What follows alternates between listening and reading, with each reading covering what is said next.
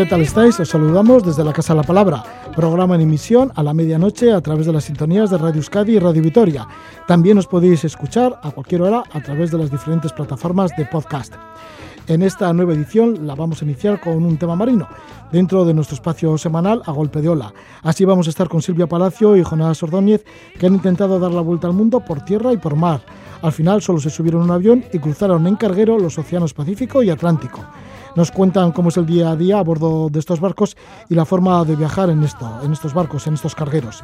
También vamos a anunciar la décima caravana de cine realizado por mujeres. Es una muestra itinerante dirigida por la cineasta egipcia Amal Rasis. La idea nació de generar un punto de encuentro entre la cultura árabe y otras culturas y generar redes de colaboración entre mujeres cineastas.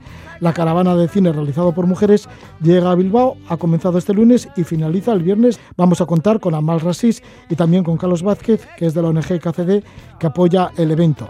La proyección de las películas van a ser en la Lóndiga de Bilbao. Contaremos y nos anunciarán el programa de películas de esta caravana. Y luego conoceremos la problemática que ha suscitado el proyecto de la construcción de una piscina de olas en el monte Antondegui, que se encuentra dentro del cinturón verde de Donostia. Es un entorno rico en aves, en biodiversidad natural, hay una problemática y de esta problemática hablaremos al final de este programa La Casa de la Palabra, que ya comenzamos. Vamos con la sección marina a golpe de ola.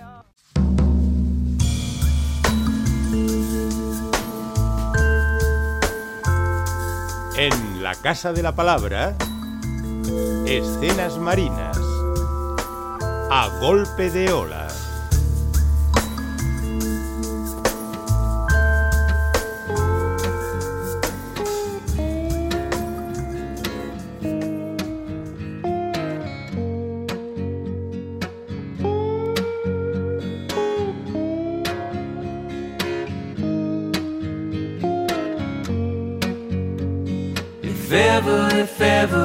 See you again. mm If ever, if ever I could see you again. mm Won't you take me back to where we used to play? Hang on every word, hang on every moment. I know you're in between now, and I know you can't stay. One more rising sun, just one more setting moment. It felt so bright, I had to turn away, turn back around, and the moment had been stolen. You make magic out of nothing, you make my fears go away. But who will make the words or find the answers for them? If ever, if ever I could see you again.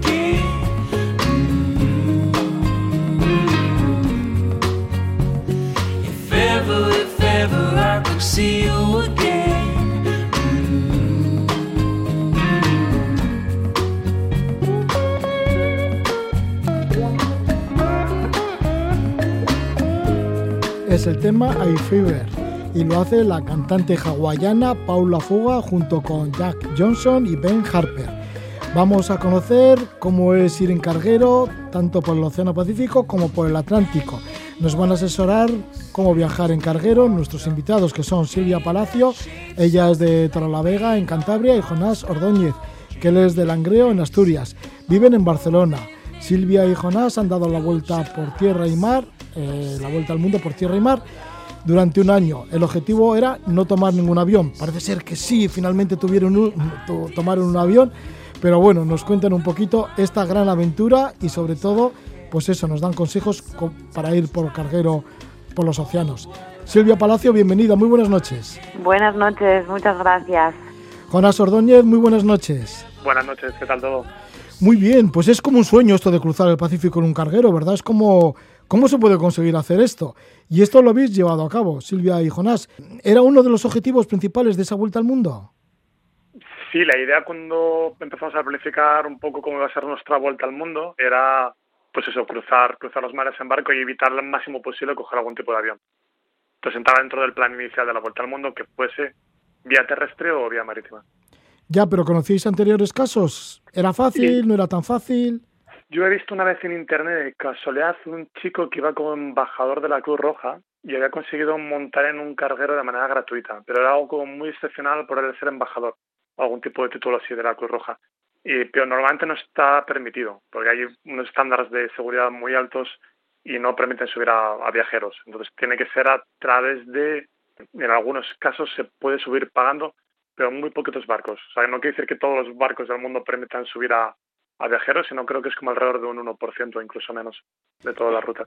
Silvia, ahora nos cuentas un poquito cómo habéis conseguido entonces estar en estos dos cargueros, uno que os llevó por el Pacífico y otro por el Atlántico.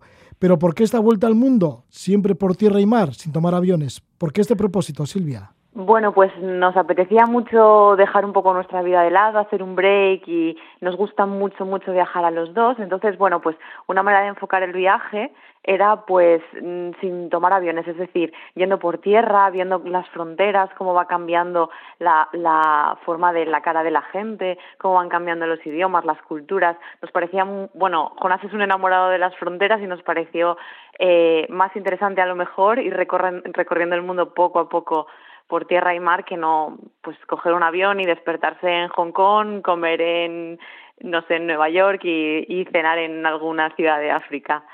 Sí, llevéis como muy animados porque salisteis de Torre la Vega, de tu localidad Silvia, y para empezar lo hicisteis en autostop. Eso es, sí, salimos de Europa, haciendo, bueno, salimos de Torre la Vega haciendo autostop hacia, hacia, hacia Ucrania, que fue donde cogimos el primer barco para cruzar el Mar Negro. De allí ya cruzamos a, Asia y todo el resto hasta Singapur fue un trayecto en autostop, transporte público y nada, hasta llegar a Singapur y allí ya cogimos de nuevo otro, otro, bueno, esto fue un ferry hasta Indonesia, Yakarta. Eh, una vez ya una vez que llegamos a Indonesia es donde nos encontramos el principal escollo que es que no conseguimos encontrar un carguero que nos llevase desde esta zona hasta Nueva Zelanda que era nuestro siguiente destino y entonces es ahí donde tenemos que romper un poco nuestra idea y coger un avión. Ya desde Nueva Zelanda es donde nos embarcamos como en nuestro primer gran viaje por mar, que es para cruzar el Pacífico, que bueno, embarcamos en Auckland, Nueva Zelanda, y el destino es Cartagena de Indias en Colombia. Sí, que para ello hay que cruzar el canal de Panamá. ¿Cómo hacéis para conseguir un carguero que os lleve desde Auckland hasta Colombia, hasta Cartagena de Indias? Y bueno, nosotros trabajamos en el mundo del comercio internacional, en forwarders, en agentes de aduanas, entonces ya los contactos con las navieras ya los teníamos. Tal vez no el email concreto a quién contactar, pero sí que conocíamos ya el funcionamiento del sector y pues preguntando con gente con la que trabajamos habitualmente con quién pudiéramos contactar, nos pasaron eh, los correos de la gente que gestionaba dentro de las navieras este tipo de turismo un poco alternativo o incluso pastelitista y conseguimos el contacto de la naviera que es Hamburg Sud, que es una naviera alemana, que hacía el trayecto desde Oakland hasta Colombia. Y ya les contactamos y preguntamos precios, cuánto duraba la travesía, qué incluía la travesía, qué hace falta para poder subir al barco. Han sido 22 días en este carguero, que es un carguero portacontenedores. ¿Qué precio tienen estos navieros? O por lo menos este naviero, ¿qué precio os puso? Bueno, en general lo que nos encontramos en aquel momento fue que el precio más o menos rondaba en torno a los 100, 125 dólares por persona y día, todo incluido. Bueno, tampoco es que incluya muchas cosas, pero eh, la estancia, digamos, por día en el carguero, pues incluyendo las comidas y cualquier otra cosa que pudieses necesitar, eh, serían unos 125 dólares por persona. Todo incluido, te refieres a la comida y a todo lo demás, ¿no? Sí, tampoco es que haya muchas más cosas. El, el, carguero, bueno, hay un pequeño gimnasio muy, muy pequeño que apenas se utiliza, más bien destinado a la tripulación. Eh, bueno, nosotros en el carguero en el que nosotros viajábamos nos encontramos que también había una piscina que se llenaba de vez en cuando. Cuando el capitán quería hacer fiesta, pues autorizaba a la tripulación a llenar la piscina, pero también una piscina muy pequeñita donde si estaba no sé, cinco horas llena, pues las cinco horas estaba allí los, los 20, los 20 tripulantes metidos. Y nada, y poca cosa más, las salas de ocio con una televisión y, bueno, en algunos casos incluso una PlayStation, pero, pero claro, estamos hablando de cargueros donde no hay conexión a Internet, no hay línea de teléfono, no hay antena de radio, o sea, la comunicación es solamente para los capitanes. ¿La televisión qué es? ¿Por DVD o así? Sí, eso es. Si, si llevas DVDs o, o a lo mejor incluso VHS, me puedo imaginar, porque todo aquello era muy antiguo, o quieres conectar la PlayStation o una cosa así, bien, pero, pero nada más, no, no hay más señal. ¿Cómo son las instalaciones que teníais como viajeros dentro de este barco, de este mercante? Estaba bastante bien el camarote. De hecho, nuestro camarote era un camarote similar o idéntico al del capitán. Y luego tuvimos la suerte de que hicimos buenas migas con la tripulación, porque la tripulación, la gran mayoría era de Myanmar, pero había dos cadetes colombianos, entonces, bueno, pasabas mucho mucho tiempo con estos chicos. Y entonces tuvimos la oportunidad también de ver cómo eran sus, sus camarotes, que eran más pequeños, individuales. Estaban bien, pero el nuestro estaba bastante bien. El nuestro eran dos habitaciones, una que era como una especie de salón, despacho muy grande, con una televisión que traía DVDs eh, viejos para, para poder ver alguna película, y luego al lado la habitación con dos cámaras individuales y, y, una, y un baño pequeñito. Las instalaciones, en principio, lo que comentaba Silvia, era algo que no eran nuevas, nuevas, pero estaban bien en cuanto, bueno, en cuanto a espacio y sobre todo nuestro camarote, estaba bastante bien. ¿En este carguero permitían a, a más viajeros o eran los únicos? normalmente suele, bueno, es un servicio muy poco demandado el de viajar pasajeros en cargueros, entonces no sueles encontrar compañía. Si es verdad que en el primero estuvimos nosotros dos viajando solos, en el segundo coincidimos con un chico suizo. Supongo que al ser una de las travesías más cortas que se pueden hacer en carguero, que es cruzar el Atlántico desde Natal hasta Algeciras, que son entre siete y nueve días, pues es un, digamos la el tipo de viaje que más puede que más puede solicitar la gente si es que alguien lo solicita. Entonces ahí sí que coincidimos, pero normalmente viajas solo como pasajero. Si no recuerdo mal, creo que el máximo eran tres, cuatro personas, tres, cuatro tripulantes, creo. ¿Cuál era la, la, comida que teníais y cuál era el horario?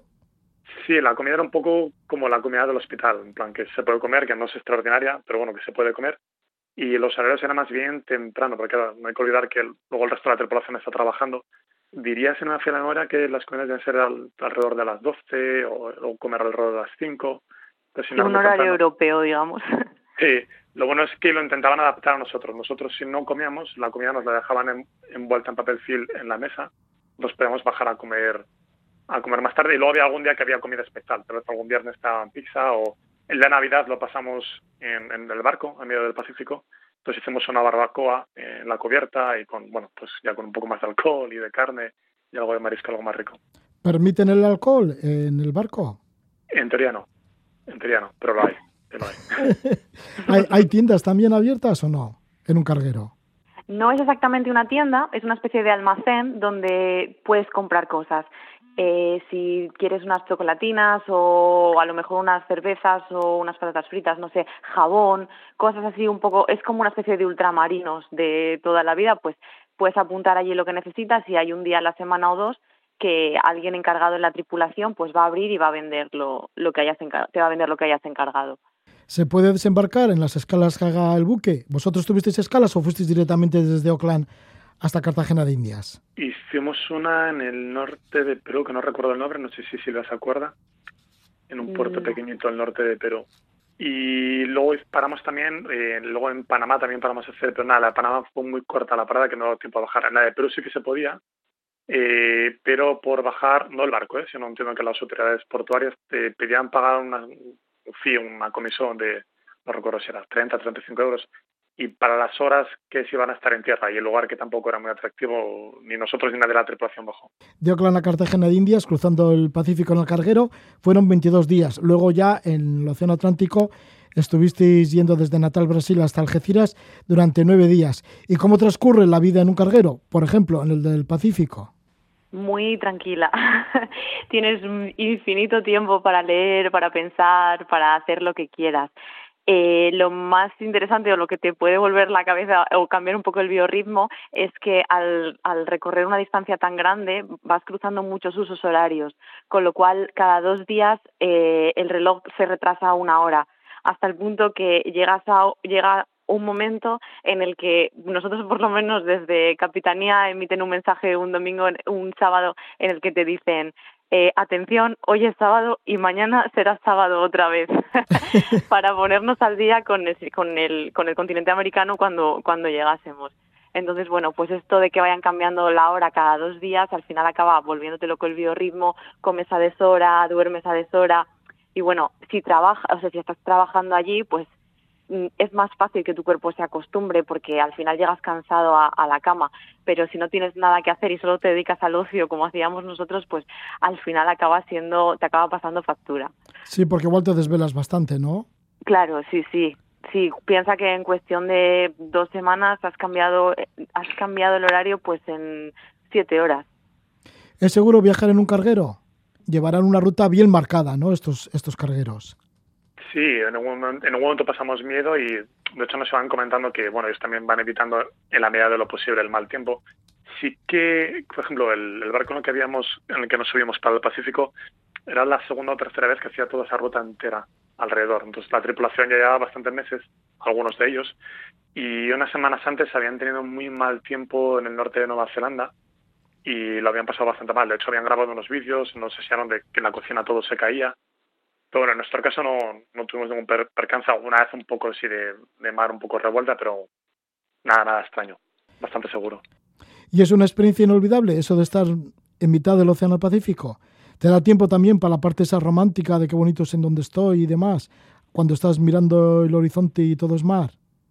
Sí, a ver, para, desde mi punto de vista, es una experiencia inolvidable. O sea, hay momentos en los que estás ahí fuera y te das cuenta que estás en un sitio especial, estás en medio del Pacífico. ¿Cuánta gente puede decir eso? Eh, es una experiencia, yo como mujer, para mí en, fue una experiencia muy, muy positiva, pero también fue dura, porque al final son 22 días incomunicada, mm, rodeada de, pues lo que decía Jonas, de 20 personas, bueno, debían de ser 15 tripulantes de Myanmar, más los capitanes, y que, que eran rusos o ucranianos. Entonces, bueno, pues mis habilidades para mis habilidades para comunicarme estaban reducidas porque era gente que no hablaba mi idioma o un par de cadetes colombianos que tenían 20 años. Entonces, bueno, pues se acaba haciendo un poco duro tantos días sin, sin poder hablar o tener conversaciones así un poco interesantes, pero vamos, la experiencia no se la recomendaría a todo el mundo, pero para mí fue muy enriquecedora. Jonás, ¿y cómo es el momento de cruzar el canal de Panamá? Es bastante chulo porque además lo cruzamos el día de Año Nuevo y bueno, todo el tema de las esclusas, de ver cómo se abren, cómo se cierran, más hay varios canales, está, están bastante separados el nuevo y el viejo, pero dentro del viejo hay como varios carriles, entonces a la vez que nosotros lo estábamos cruzando en unas esclusas, en, unas piscinas de las esclusas, había un crucero al lado. Entonces bueno, nos íbamos viendo de una parte a otra. y luego los operarios que suban a enganchar las máquinas que van arrastrando al barco por raíles, esos mismos operarios luego te venden sin cars para que puedas aprovechar todo el transcurso del, de cuando cruzas el canal de Panamá y puedas conectarte a internet y a largos, bueno, con la familia, sobre todo para la tripulación. Y está bastante chulo porque, bueno, tarda bastante más de lo que parece, con lo cual te da tiempo de disfrutarlo. Y una vez que cruzas la parte de las esclusas, te metes un poco en una zona que casi es en medio de la selva panameña y vas viendo todos los barcos en, en fila.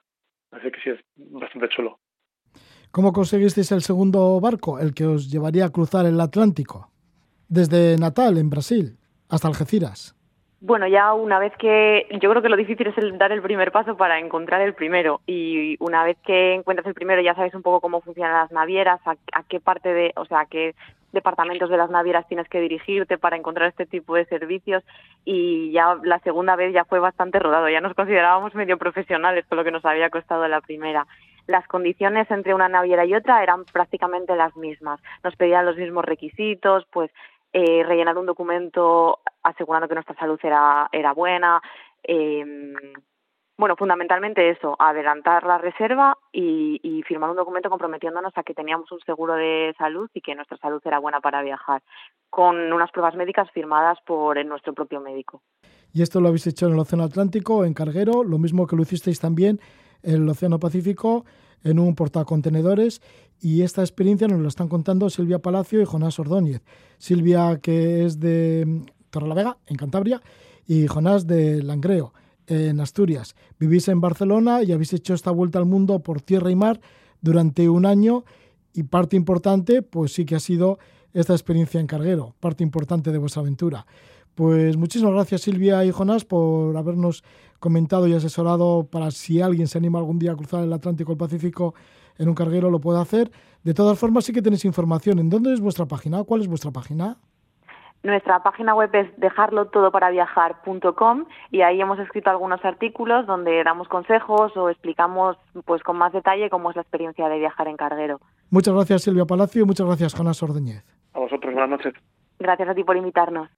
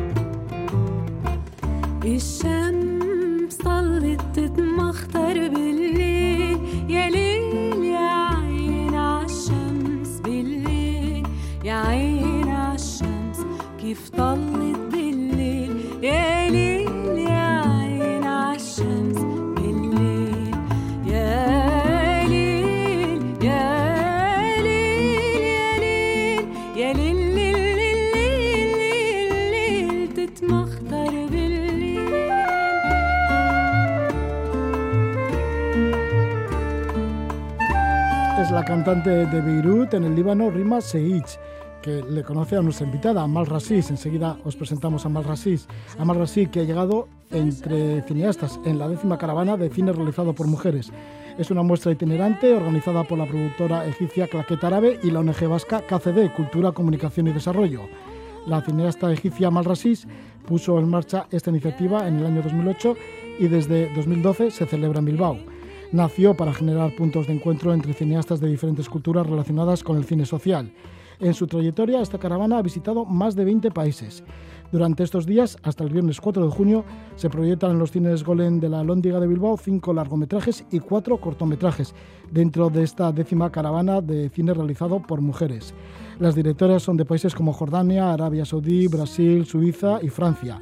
Contamos con la presencia de Amal Rasis, le damos la bienvenida. Muy buenas noches, Amal. Hola, buenas noches. Que le conoces a esta cantante, ¿verdad? Sí, Rima Shesh, así se pronuncia. Ah, sí, me resultaba muy difícil. Sí, sí. Bueno, qué suerte de conocerle a Rima porque la verdad que tiene muy buenas canciones Sí. y sí, muy buenas sí. producciones por detrás. Sí, sí, sí. Bueno, pues diremos que Amal Rasis es directora, fundadora de Entre Cineastas, caravana de cine realizado por mujeres, es abogada y cineasta y llega desde allí, desde el Cairo. Y estamos también con Carlos Vázquez, director de KCD, ONG organizadora de la caravana de cine realizado por mujeres en Bilbao. Carlos Vázquez, bienvenido una vez más. Gabón, buenas noches. Gabón, ¿cómo estás, Roge? Amal, ¿cuál es el motivo que origina la caravana realizada por mujeres? Pues en 2008 queríamos hacer, eh, bueno, queríamos ver el mundo desde la perspectiva de las mujeres, eh, sobre todo desde la perspectiva de las mujeres árabes y de América Latina, y crear un vínculo que no existía antes entre dos culturas que hay muchas cosas en común entre ellas, pero el problema era o siempre es el, el idioma. Entonces eh, empezamos a seleccionar películas desde el mundo árabe, de América Latina, subtitulamos todas las películas del árabe al castellano y viceversa. Y empezamos la caravana, siempre teníamos proyecciones en el Cairo, eh, a lo largo del año viajamos a otros sitios, otras ciudades en el mundo árabe, en América Latina, en España. Y así eh, hemos empezado, empezamos a crear una red entre las cineastas eh, que trabajan sobre el cine social, que hacen documentales, películas, una red de solidaridad, de apoyo, de intercambio de experiencias. Y ahora ya son muchos años ¿eh? que sí. Bueno, esta es la décima caravana y todo ello pues lo empezaste allá por el año 2008. sí, sí, 2008. Sí, sí. Sí. Bueno, esa relación que tiene que ser bastante buena, ¿no? La relación entre directoras de cine y gente del mundo del cine, mujeres todas ellas, entre el mundo árabe y América Latina y luego sobre todo las proyecciones de cine, porque también Sí. es importante dar a conocer la realidad social de esos de, los países árabes y también de América Latina. Sí. Bueno, Que eso fue al principio, Ah, sí. eh, desde 2008 hasta más o menos hasta 2015. eh, o bueno, no, 2013 y a partir de 2013 ya se convirtió en una, un festival internacional del Cairo en el que siempre proyectábamos películas de todo el mundo, no solamente películas de América Latina de de- y del mundo árabe. Así también fue gracias al público en todos los sitios donde visitamos que veíamos que la gente pedía más películas realizadas por mujeres y por eso abrimos un poco el abanico hacia otros países. Y ahora la caravana pues abarca muchos países, no solamente el mundo árabe y América Latina. Pero sí, claro, tenemos un peso más grande de parte de las realizadoras árabes. Sí, y también es dar, con esas proyecciones, dar a conocer una realidad que no se difunde mucho en los medios de comunicación. Sí, sí, sí, también, porque intentamos también, a la hora de seleccionar las películas, intentamos proyectar o dar ah, visibilidad, más visibilidad a las películas que abarcan temas que normalmente no, del que no se habla o se ve de una manera estereotipada.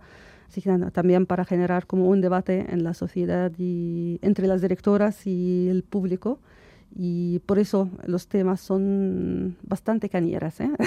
Cañeros, ¿no? Sí. Sí, Y Carlos, ¿cuáles son estas realidades que habéis acercado? Porque aquí vosotros sois el contacto de esta caravana, en Euskadi sois vosotros el contacto, KCD. ¿Cuáles son estas realidades? Bueno, pues de, creo que han sido de 35 películas, hemos elegido 5, no sé si eran 35, creo que eran 35, de ellas hemos elegido 5. Hemos procurado que dentro de la caravana, como decía Mal, haya mujeres árabes o historias de mujeres árabes y hemos procurado también eh, generar un poco de diversidad y cosas que nos hayan tocado otros años, ¿no? Hoy lunes hemos visto o hemos hecho un viaje con el tema de la migración, de un matrimonio que después de 60 años de vivir en el exilio, vivir en la migración, se separan, un matrimonio argelino, que hemos contado además con la oportunidad de estar con su directora, eh, una persona joven que era su ópera prima, eh, Lina Soulén se llama, y mañana continuamos una película interesante que estuvo en Cinegoa hace, no sé si el año pasado, hace dos años, eh, pero que la hemos decidido volver a traer a Bilbao por el tema que toca. Son mujeres futbolistas en Sudán. En Sudán el gobierno o el ejército de Sudán no permite que las mujeres jueguen al fútbol y aquí hay un grupo de mujeres que se empeñan en jugar esa, en, en esas ligas y esos partidos y además tenemos la suerte de contar con su directora. Ha venido, ella es eh, sudanesa, es una persona muy joven, pero me ha comentado esta mañana que ya vi que ya ha realizado ya seis películas, eh, que me ha sorprendido para lo joven que es y que tiene muchos más proyectos en camino. Va a ser muy interesante charlar con ella porque, bueno, Sudán eh, ni, ni en la caravana hemos tenido nunca aquí, yo creo, y en el Festival de Cine Invisible tampoco nunca hemos traído a nadie de Sudán. Entonces, para nosotros es un privilegio tenerla aquí y poder charlar mañana con ella, ¿no? El miércoles nos vamos con una peli muy curiosa de Brasil, de una directora brasileña, que es la vida en un supermercado, cómo los trabajadores y las trabajadoras del supermercado hablan de sus ilusiones, sus inquietudes, sus miedos, sus sueños. Pero son, claro, son gente que está encerrada en un supermercado, que muchas veces cuando vamos a comprar ni nos damos cuenta que detrás de esas estanterías o detrás de esos hay otras personas con sueños, con inquietudes y que viven ahí en torno a ese trabajo, ¿no? Muy, muy curioso. Me, cuando cuando la vi en su día, para, para seleccionarla, me pareció una peli con mucha luz y con mucha curiosidad y que indaga mucho, creo, que en la sociología del ser humano. ¿no? También el miércoles vamos a tener la oportunidad de ver un taller hecho por mujeres aquí, en, hicimos en Baracaldo hace 15 días, mujeres que se quieren iniciar en el vídeo pero que no, no conocían la herramienta y vamos a ver el resultado de ese taller que habla sobre la pandemia, un resultado muy curioso y muy chulo también vamos a ver el vídeo que se hizo el año pasado por un taller de mujeres también aquí en, en, Bilbao. Y vamos a ver también un taller hecho en Egipto con mujeres eh, que, que, trabajan en el audiovisual, pero en este caso en Egipto.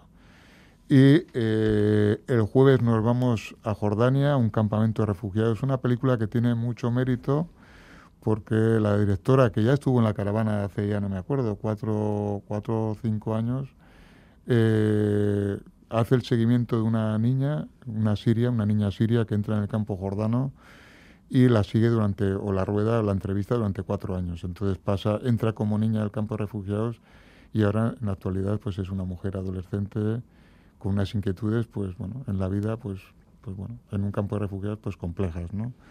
Una película con mucho sentimiento y muy curioso.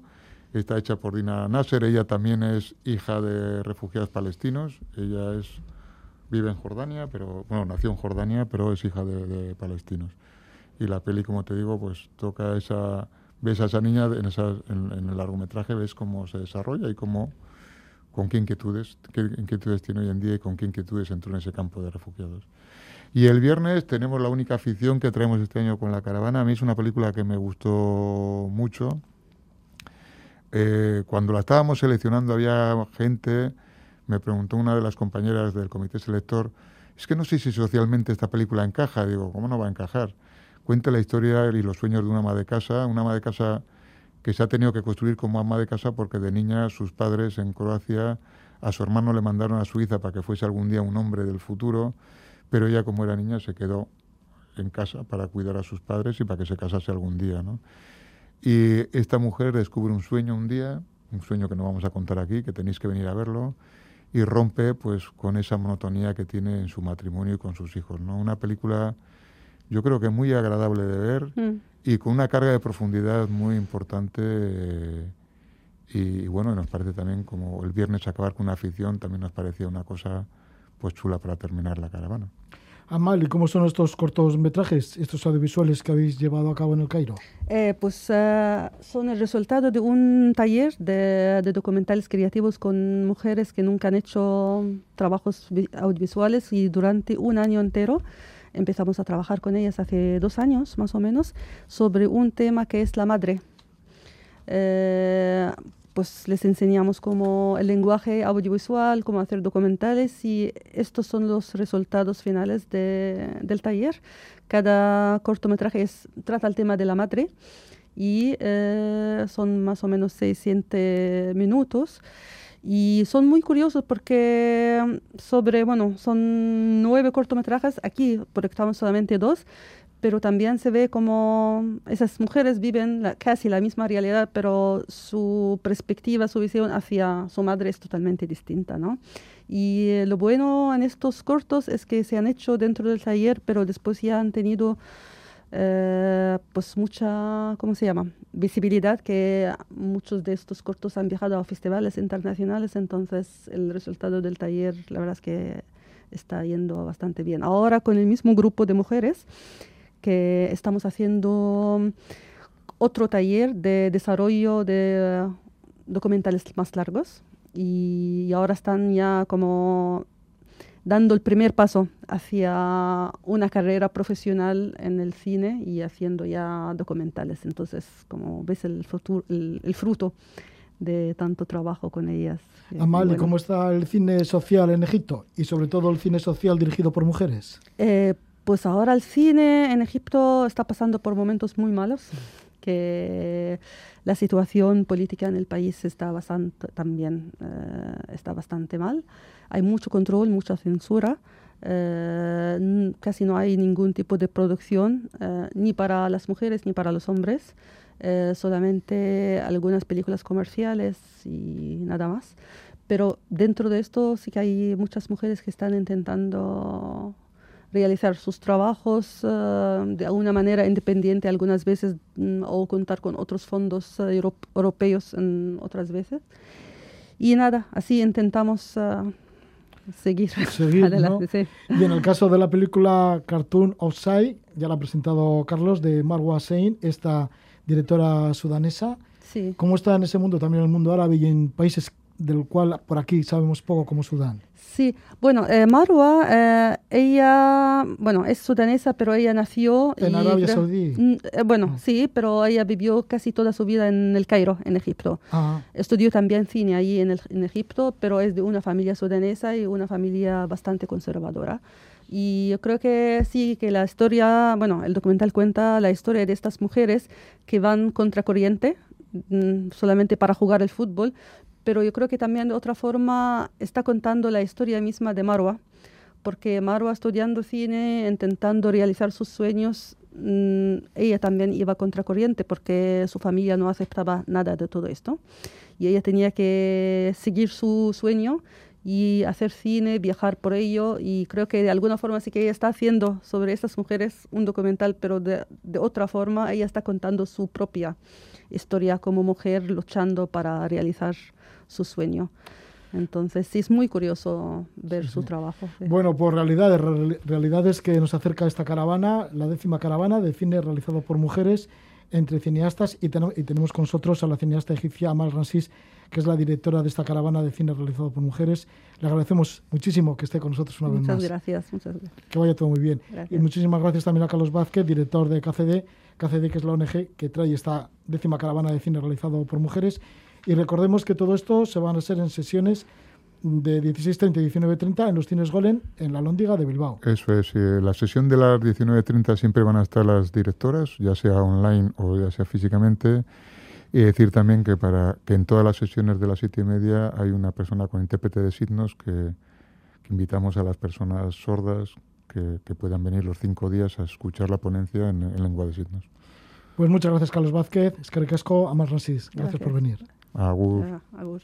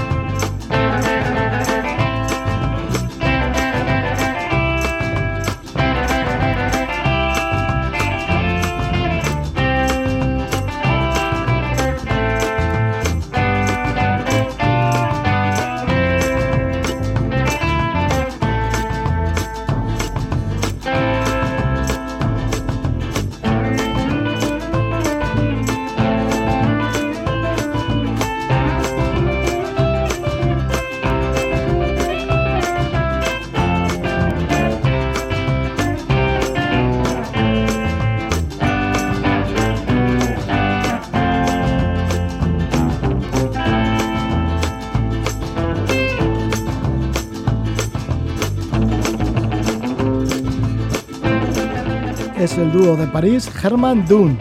Siete asociaciones de los ámbitos del surf y del ecologismo constituyen el colectivo Andotegi Verdea, Olatuak y Chasoan, en oposición al proyecto de construcción de una instalación de olas artificiales en el cinturón verde de Donostia.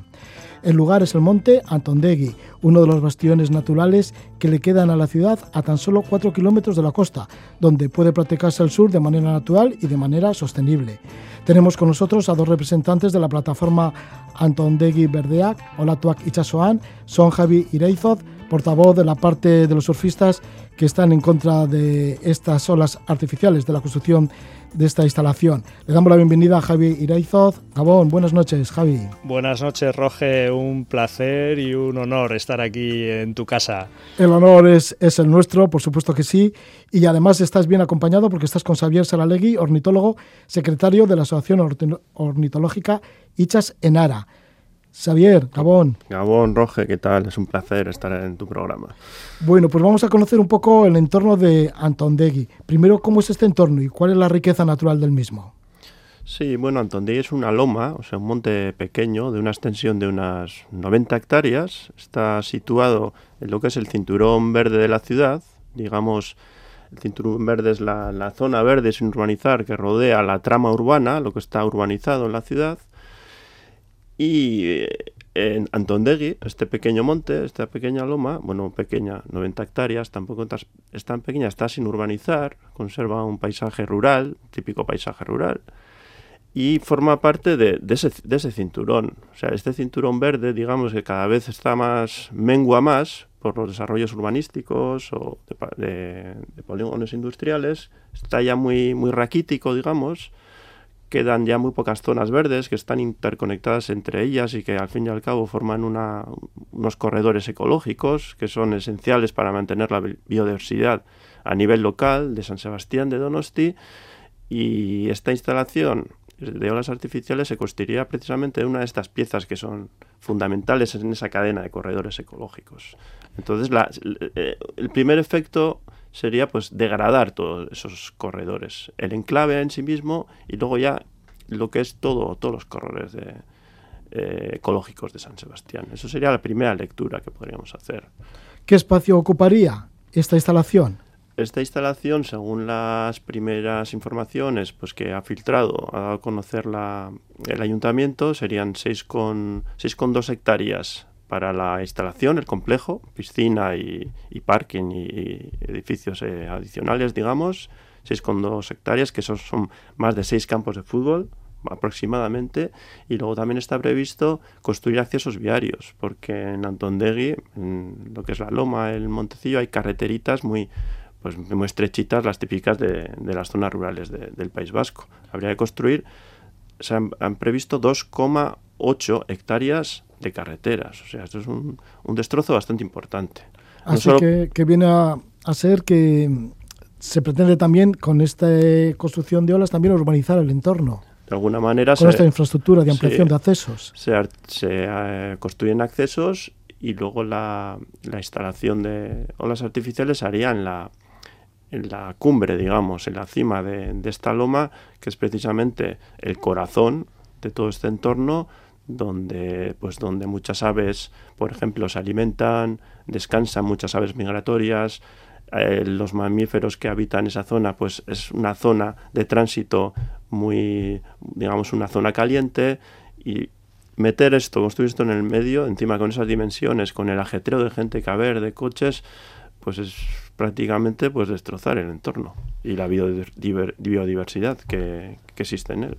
Sí, de esto sabréis bastante, ¿no? Xavier Saralegui, desde vuestra asociación ornitológica Ichasenara. ¿Cuáles son las especies de aves y también de mamíferos de Antondegui y el Sí. corredor ecológico del que forma parte? Sí, en el- la zona de Antondegui la conocemos bastante bien porque ya somos, somos varias las asociaciones ornitológicas pues que hemos censado la zona o que acudimos a la zona, campeamos en la zona y llevamos un registro de las aves que se ven allí y hasta ahora, por ejemplo, hemos eh, censado 109 especies de aves que utilizan el espacio, digamos que descansan, se alimentan o nidifican en ese espacio y 27 de, de est- de estas 109 están incluidas en el catálogo vasco de especies amenazadas, pues como por ejemplo el milano real, eh, también se ha observado eh, búho real el año pasado varias veces. eh, hay diferentes rapaces, el águila calzada, el gavilán en invierno es un, eh, es un asiduo que, es- que encima se alimenta en la, en la parte alta, que, que quedan los maizales, digamos, que ya se han recogido y están todos los pinzones que también vienen a invernar y están todas las rapaces ahí intentando eh, cazarlos. Justo eso encima sucede en la, en la zona donde quieren hacer esto. Este año, por ejemplo, este invierno, ha, pasado el invierno un, el año azul, que es una rapaz, digamos, de color gris, azulado, bastante escasa en Guipúzcoa. Es la primera vez que esa especie pasaba el invierno en Guipúzcoa y lo ha hecho ahí, lo ha hecho en Antondegui. Y lo ha hecho ha estado acerenciado, acerenciada esta, ha estado acerenciado este el año justo en la zona donde quieren hacer la piscina. Y en estos momentos, por ejemplo, hay un, una pareja de milanos negros que, han edificado en el pinar que está justo al lado donde quieren hacer la piscina. Y, es una especie que está incluido en el anexo 1 de la Directiva de Protección de Aves a nivel europeo. Y así podemos dar diferentes ejemplos, pero como puedes ver, pues la zona es muy rica en cuanto a aves y en cuanto a mamíferos eh, que alguien puede pensar, bueno, pues ahí pues habrá ardillas y poco más, ¿no? Porque está lo de la ciudad. Pues no, hemos colocado cámaras de fototrampeo, de estas que, que pueden sacar imágenes con, cuando hay movimiento en, eh, sus proximidades y hemos censado más de 10 mamíferos, diferentes carnívoros como zorro, tejón, garduña, jineta, eh, hay una cita de gato montés también, todos los años entran jabalí corzo, digamos que es una zona también a, a nivel de la comunidad de mamíferos muy rica. Y eso, eh, todo esto que construirían iría en detrimento, sería muy perjudicial para, para todos estos animales que hay que decir que zonas en San Sebastián con esta riqueza eh, faunística hay muy pocas. Es que esto hay que recalcarlo. Estamos hablando de San Sebastián, no estamos hablando de, de los Pirineos. Sí, porque hay además... que contextualizar. Claro, claro. En, en, en, estas zonas que están tan urbanizadas y que luego pues tenemos algunos puntos verdes, ese corredor verde, pues también para cada uno de nosotros, para pasear o para distraer también la vista, con el verde cada vez lo tenemos como menos, ¿no? Incluso el canto de las aves, fíjate, escuchar el canto de las aves, con lo bonito que es, ¿no? Y la tranquilidad que da. Si no lo tenemos, o si no tenemos esas campas cercanas, no Sí. sé, es que nos quedamos sin, casi sin alma o sin Sí, espíritu. Muchas veces, muchas veces cogemos el coche y, y hacemos una excursión de, de do- 500 kilómetros para ir a un sitio lejano y, y apreciar la naturaleza. Y muchas veces no nos damos cuenta pues cada dos kilómetros de casa, o tres o uno, pues tenemos una zona de, de, estas características sin urbanizar, en nuestro cinturón verde, donde podemos pasear con tranquilidad, contemplar la naturaleza, disfrutar de un paseo, del canto de las aves, como decías, y de multi, múltiples, múltiples cosas que, que, que, cada vez pues parece que, que, nos van a arrebatar, digamos. Javi, ¿qué sucede con los surfistas? Porque seguramente que algunos estéis en contra, pero otros estarán a favor.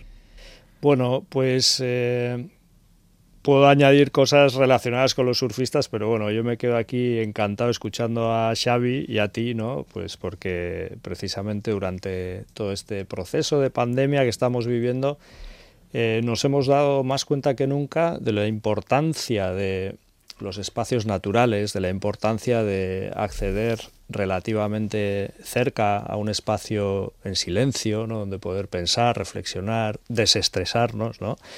Y bueno, eh, los surfistas, en primer lugar, bueno, este proyecto no corresponde a una demanda de los surfistas, es decir, eh, nadie lo ha pedido.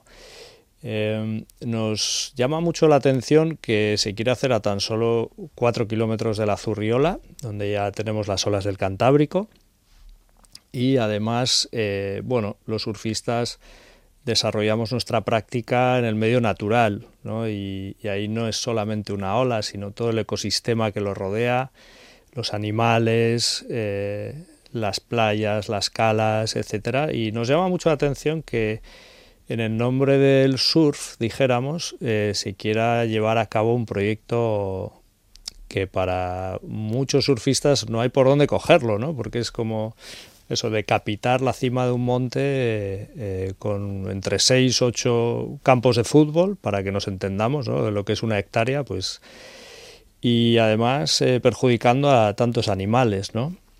Además, eh, tenemos que tener en cuenta que la Zurriola, la playa de Gros, es una de las playas eh, más masificadas del mundo. Tenemos ya serios problemas, ¿no? Para combinar, sobre todo en verano, pues a bañistas con surfistas libres, con escuelas de surf, principiantes, ¿no?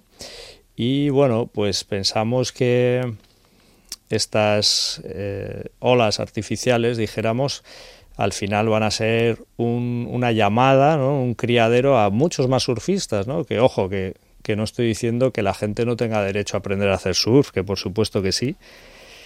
Pero eh, sí, claro, si tú empiezas a aprender a hacer surf en una piscina donde todas las olas que te van a venir eh, tienen el mismo tamaño, sabes cuándo van a venir, si hay cualquier problema se va a apretar un botón y, y se van a parar, etcétera, pues evidentemente el principiante va a aprender mucho más rápido los básicos, ¿no? Pero claro, eh, estamos hablando de que ese tiempo de aprendizaje se realiza a golpe de tarjeta de crédito. Entonces, todas esas personas después eh, van a ir a la mar, ¿no? Van a ir a, a las playas cercanas y van a tensionar todavía más una situación que, que es complicada, ¿no? Y, y, además yo sé, bueno, hablando en, en, a nivel personal, pues con distintas personas que tienen escuelas de surf, etcétera, no solo aquí en Donosti, sino en Zarauz, por ejemplo. Yo sé que se han presentado planes que las propias escuelas, no todas, evidentemente, pero algunas sí están muy concienciadas y muy preocupadas con la masificación y han presentado planes con posibles soluciones ¿no? para tratar de hacer, eh, quizás ralentizar este crecimiento, este boom del surf y hacerlo todo con un poquito más de sentido común, ¿no? Bueno, pues ahí está esta problemática de la construcción, de la instalación de una piscina de olas artificiales en Antondegui, en esta zona del el corredor natural de Donosti, y nos está hablando de ello Xavi Saralegui, que él es ornitólogo, que pertenece a la Asociación Ornitológica Ichasenara, y también Javi Irazoiz, Javi Irazoiz, pues que perteneces al colectivo de surfistas que está, estáis pidiendo firmas, ¿no?, para que esto no se lleve a cabo. Ese quizás será un paso que tendremos en cuenta más adelante. De momento, bueno, nosotros lo que hemos querido ha sido eh, brindar información a, a, la gente, ¿no? Porque estamos dándonos cuenta de que este proyecto se está haciendo muy deprisa, porque ya de hecho se ha, se ha llevado a votación en el pleno del ayuntamiento, por lo menos para iniciar los trámites, ¿no? se está ya tanteando, sin haber preguntado a la ciudadanía. Estamos hablando de suelo público, no lo olvidemos, que esto es algo que nos llama mucho la atención pero sin hacer ningún ningún tipo de debate. ¿no? Entonces ahora nosotros lo que hemos querido Perdona, suelo público que pasará a manos privadas, ¿no? Eso es lo que no, no está claro. El, el, suelo donde se quiere construir la, esta piscina es de, actualmente es de titularidad pública y no se sabe qué tipo de trato se va a hacer. Lo que sí dijo el ayuntamiento es que no se iba a destinar ningún recurso público a, a este proyecto. Y vemos por un lado que la titularidad de las parcelas, pues, bueno, que son públicas, por otro también están diciendo que van a construir accesos viarios, que solo tendrá que construir la administración, o sea que va a haber una inversión pública también. Y luego el ayuntamiento, unos argumentos que utilizaba para defender este proyecto era que, que esta infraestructura iba a ayudar a, aliviar la masificación de, de, la playa de Azurriola. Es que esos los tres argumentos se caen por su propio peso.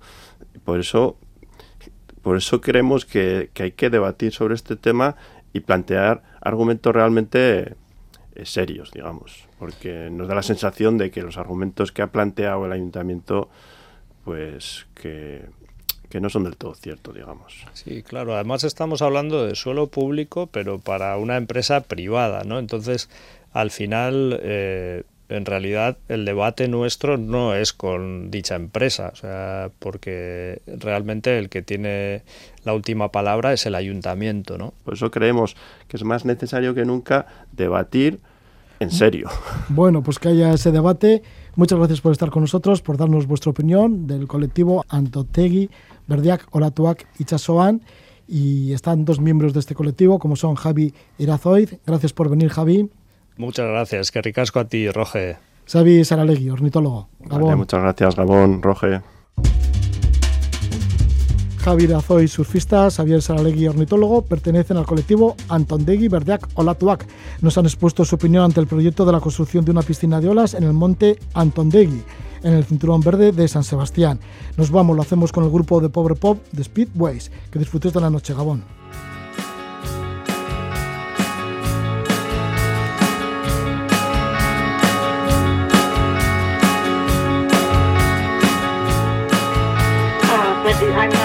Generally happy. If I'm generally I guess I'm generally miserable.